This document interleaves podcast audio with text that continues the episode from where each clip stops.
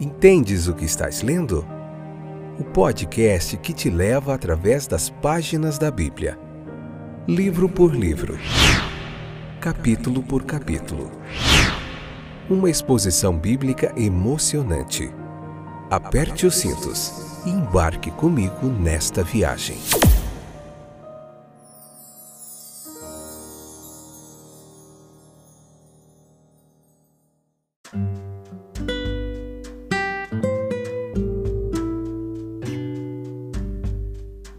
Olá, meus queridos companheiros de viagem, eu sou o Fábio, estou de volta, one more time, uma vez mais, para nós juntos aprendermos da palavra de Deus. Hoje, Levítico capítulo 8, a parte 4, quarta parte, episódio 384, esta que é a quinta temporada. Olha, mais de 300 episódios, a gente está aqui quase dois anos eu estava pensando o que, que me motiva a estar tá aqui fazendo isso de forma gratuita, com o coração aberto. Primeiro é a convicção da chamada de Deus para mim, que foi para isso que Ele me chamou, para pregar a Sua palavra. Depois eu me preparei para isso e depois essa palavra me, ela, eu me apaixonei pela palavra de Deus de uma forma assim inexplicável. E depois é um desejo imenso de criar uma multidão de novos apaixonados pela palavra de Deus e que ela transforme vidas como transformou a minha. Outra coisa é a carência, a necessidade que eu vejo na Igreja de Cristo de que se volte a dar importância ao ensino da palavra de Deus. É muito evento, é muito show, é muita. Ah, a palavra de Deus precisa estar em primeiro lugar dentro das nossas congregações. É, existe um cristianismo da Bíblia Sagrada, existe um cristianismo que os homens estão inventando nas suas cabeças, fazendo as coisas mais, as aberrações, mais. Não dá nem para falar aqui. Quem sabe outra hora a gente comenta sobre isso, mas eu vou seguir no propósito que é de ser fiel ao texto bíblico aqui nesse estudo sequencial, tá bom? Então vamos lá. Os sacrifícios da consagração, Levítico capítulo 8, parte 13 ao 36, nós vamos ver hoje. Então Arão e seus filhos, eles fizeram todas as coisas que o Senhor havia ordenado pela mão de Moisés. Moisés, o mediador da aliança, consagrou aqueles que depois deveriam cumprir as funções do santuário. A ordem dos sacrifícios era a oferta pelo pecado, o holocausto, a oferta de paz ou expiação, obediência, aceitação. Veja que os três grandes fatos da vida da aliança do povo de Deus: expiação, obediência, aceitação. O fato de tudo isso ser incluído na consagração do sacerdócio indicava, meus queridos, toda a subordinação dessa mera mediação temporária à relação fundamental entre Deus e o homem. O sacerdote ele estava entre a santidade de Deus e a pecaminosidade dos homens em qualquer outro sentido que não o de servo daquela aliança que saiu da livre graça de Deus. Aqui tem a verdadeira base dessa religião é, verdadeira que foi estabelecida. Ela repousava, essa religião aqui, na sua essência, sobre a necessidade universal do homem e a universalidade da graça divina. Com base em tudo que a história das religiões humanas nos mostrou ao longo dos séculos, isso tudo foi ignorado um sacerdócio elevado acima das pessoas como se fossem santos em si mesmos. O significado típico da lei mosaica ele apontava para a perfeição da provisão divina para a salvação humana. Todos os sacerdotes, Arão e seus filhos, são pecadores e também é necessário e se exige que se faça sacrifícios de expiação por eles também.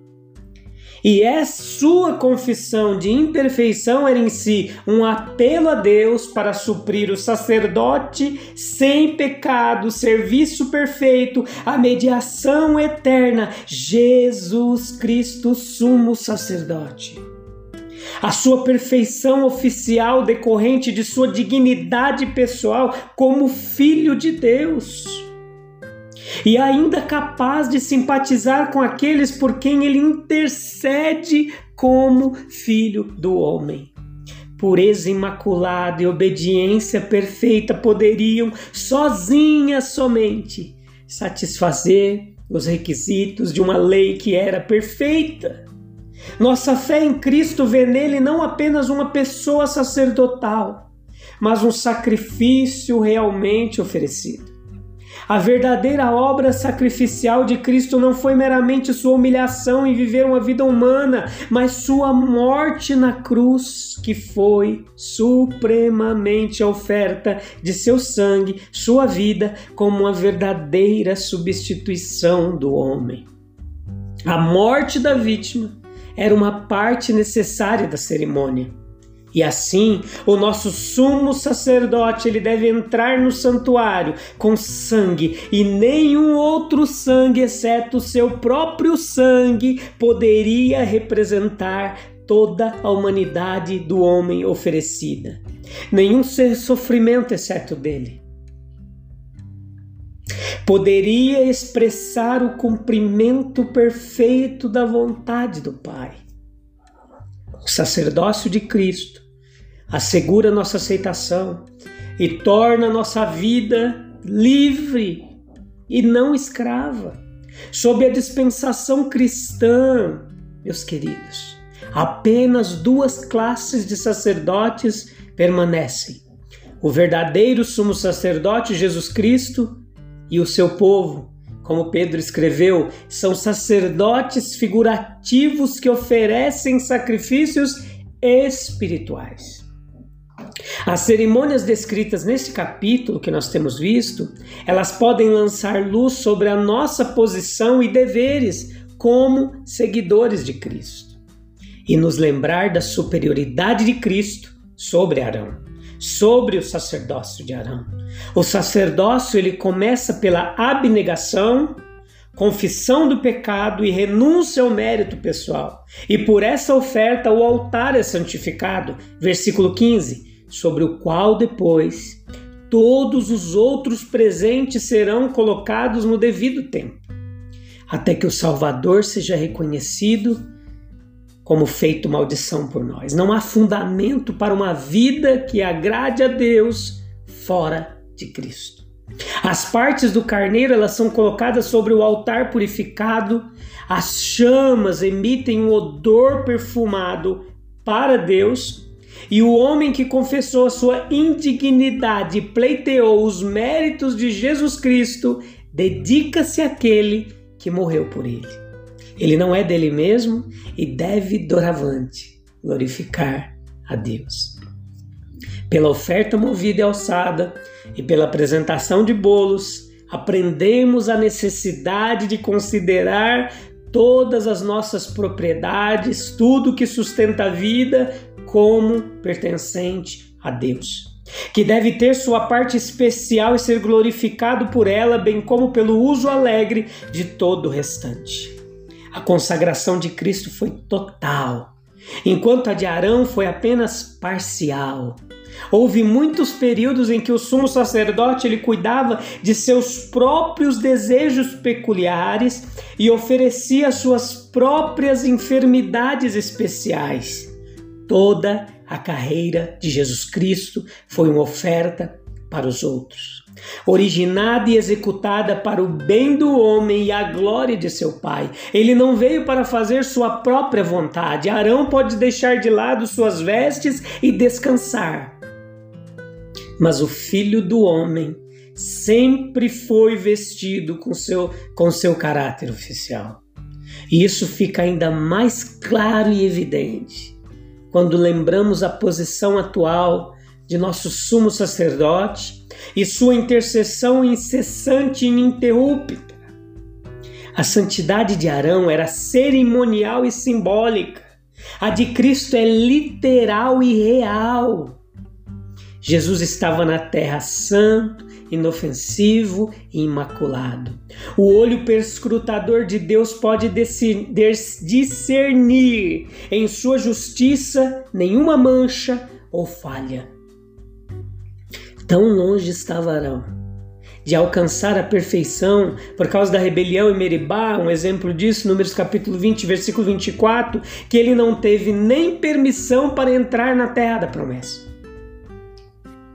A expiação de Jesus Cristo é, de, é real. A de Arão foi típica, foi um tipo só. Depois que esses ritos de consagração foram observados, os sacerdotes foram qualificados para apresentar as ofertas e sacrifícios do povo a Deus e fazer a reconciliação por eles, mas não havia virtude inerente nesses sacrifícios para remover a culpa do pecado. É o sangue de Cristo que tem poder para limpar a consciência das obras mortas. Ele carregou nossos pecados em seu próprio corpo no madeiro e trouxe a justiça eterna. O sacerdócio de Cristo é perpétuo o de Arão só sobreviveu por meio de sucessores. Os sumos sacerdotes morreram e faleceram, seus lugares foram ocupados por outros. Jesus permanece para sempre. Ele tem um sacerdócio imutável que não muda. O sangue do sacrifício foi usado de maneira notável. Ele foi aspergido sobre Arão, sobre a sua pessoa, na ponta da orelha direita para expressar obediência, no polegar da mão direita para expressar o serviço de fazer. Mas Cristo cumpriu toda a justiça e terminou toda a obra que lhe foi dada para fazer. No dedão do pé direito também, de Arão para expressar os caminhos que ele ia seguir mas todos os caminhos de Jesus eram infinitamente agradáveis a Deus. O ensino abrangente aqui é a consagração completa de todas as faculdades e energias. Esse é o fardo do Senhor. Levítico capítulo 8, versículo 33 ou 36. Meus queridos, é de nossa natureza amar distinção, cargo, poder, os instintos e impulsos de nossa humanidade entram conosco no serviço do Senhor, eles nos pertencem como súditos do reino de Cristo. Mas aqui, como em outros lugares, distinções e deveres, prêmios e perigos, honras e ansiedades andam juntos. Nós somos lembrados que essa preparação prolongada ela pode ser necessária para altos cargos a ser desempenhados na Igreja de Cristo. Versículo 33. Arão e seus filhos, eles foram obrigados a passar por serviços de consagração por sete dias. Parece-nos que eles devem ter se tornado cansativos por exceder o cumprimento mas para os serviços que ele e eles deveriam prestar, essa preparação não era muito longa. Considere como Moisés ele ficou muito tempo em Midian e Paulo na Arábia, durante três anos preparando-se para o trabalho missionário. O nosso próprio Senhor, ele foi para o deserto, para lugares desertos, preparando-se para seu ministério divino em proporção à seriedade, à grandeza do trabalho que temos a fazer, nós podemos esperar encontrar a extensão e a severidade do trabalho preparatório. Moisés poderia ter diminuído, provavelmente teria feito isso, de impor voluntariamente tais serviços prolongados a Arão, mas ele não tinha opção. A vontade de Deus era clara e ele não tinha outro caminho a não ser obedecer. Assim me foi ordenado, disse ele. Vez após vez, o ministro de Cristo tem de dizer ou fazer coisas que ele alegramente deixaria sem dizer ou sem fazer. Mas nesses casos, ele deve não consultar carne e sangue, mas fazer a vontade do Mestre a quem ele serve. A desobediência à clara vontade de Deus envolve grande perigo. Cumpre o mandamento do Senhor para que não venhas a morrer, é o que diz a lei. Não podemos assumir grandes tarefas sem correr nas mais sérias responsabilidades e correr graves riscos. Se assumirmos o posto de vigia da casa de Israel, nós devemos falar a palavra verdadeira e fiel, ou o sangue das almas será exigido de nossas mãos.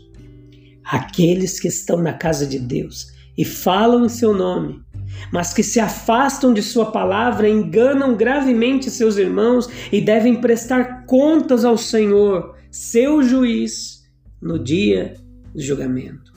Arão e seus filhos não questionaram ou hesitaram, eles obedeceram. Sem dúvida, eles descobriram, como veremos, que o que parece formidável em perspectiva torna-se simples e administrável no engajamento real. Deus ele ajuda com seu espírito inspirador aqueles que vão com entusiasmo fazer seu trabalho. Existem prazeres no serviço sagrado. Seus mandamentos não são penosos. Seu jugo é suave, seu fardo é leve. Seus estatutos não são nossas queixas, mas nossas canções na casa de nossa peregrinação.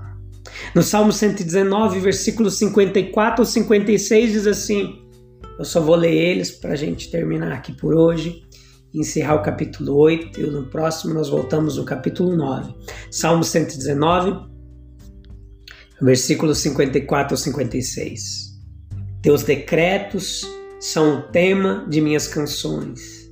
Na casa onde tenho vivido, à noite eu penso em quem tu és, Senhor. Portanto, obedeço a tua lei. E assim eu passo meus dias obedecendo as tuas ordens. É isso, meus queridos. O melhor lugar do planeta Terra para se estar se chama Centro da Vontade de Deus.